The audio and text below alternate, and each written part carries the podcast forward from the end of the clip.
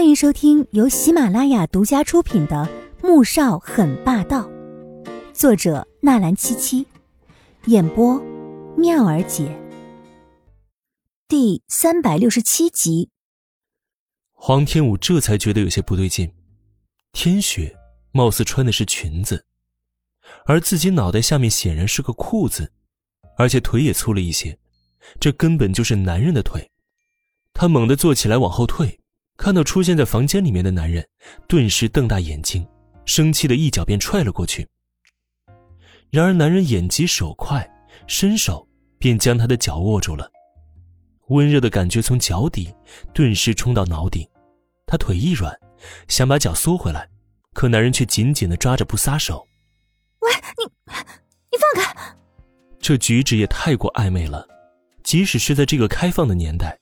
女人的脚也不是可以随便碰的，更别说此刻，这人的大拇指还在他脚心轻轻的拨弄着，一种又麻又痒的感觉，让他浑身又软又颤，真是要死了。他怎么又被调戏了？哼，放开，明明是你自己送过来的。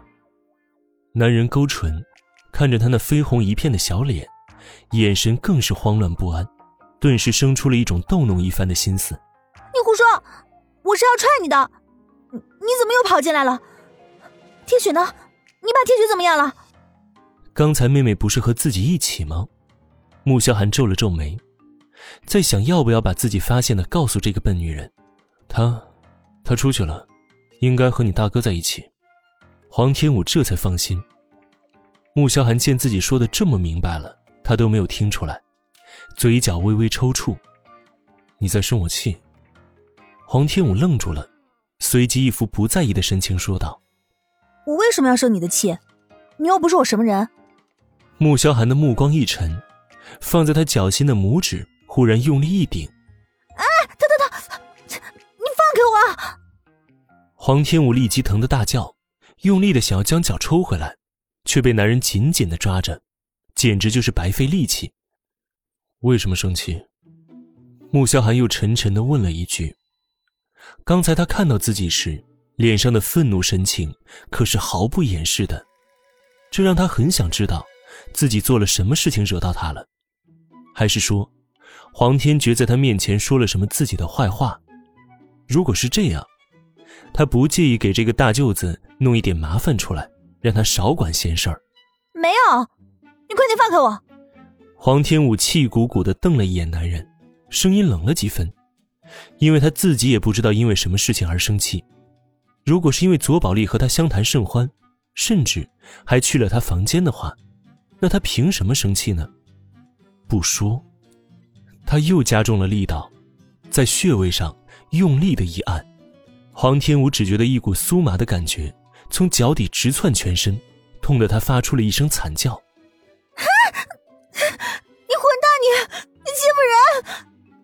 这一下实在是太痛了，他只觉得腿都要废了，眼泪忍不住的便掉了下来，委屈又气愤的控诉着男人的粗暴行为。